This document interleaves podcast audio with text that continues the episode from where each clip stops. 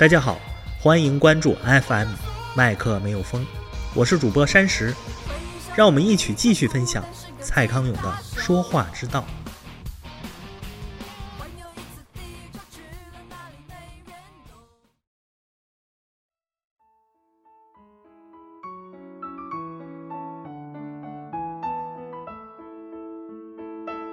康永说：“要怎样才会知道讲话的顺序？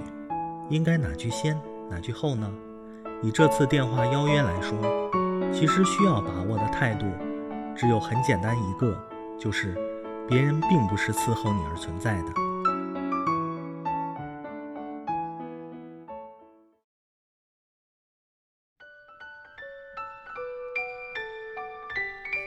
外表好不好看，绝对不是人生的决胜点。”讨不讨人喜欢，还比较重要一点。这件事用常识判断就知道了。和你住同一间房子的室友，或者坐你隔壁办公室的同事，就算长得很美，你也不见得心情会很好。但要是他很讨人厌，你却一定心情坏。如果你的室友或同事长得不美，但很好相处，很讨人喜欢，那你的心情就会很容易很好。大概只有做大明星的人。比较适合非常美但非常讨人厌。如果没有打算做大明星的话，那么会因为你的美丽而感到人生满足的人其实很有限。反而是你很讨人喜欢，可以造福身边的很多人。我约好了大家礼拜六一起去吃日本料理哦。子玉的朋友兴高采烈地打电话来。啊，可是我不吃日本料理呀。子玉如果直接这样回答。对电话那头的人来说，当然很为难。子玉这样讲话，当然是把自己一个人的喜恶放在最重要的位置。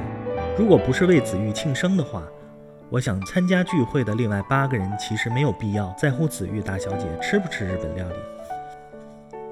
子玉直接这样回答，很像咻的一声把大刀拔出了刀鞘。要不就逼迫对方为他改订别的餐厅，而且一一通知别人。要不他就逼对方说：“这样啊，那子玉你这次就先不要来参加好了，少给别人找麻烦的方法，就是把麻烦在自己的手上解决掉。”子玉不必勉强自己吃日本料理，他只需回答：“哦，那我会吃饱再去餐厅跟你们会合，因为我不吃日本料理。”或者我来帮大家订另外一家新开的泰国菜好不好？因为我不习惯吃日本料理。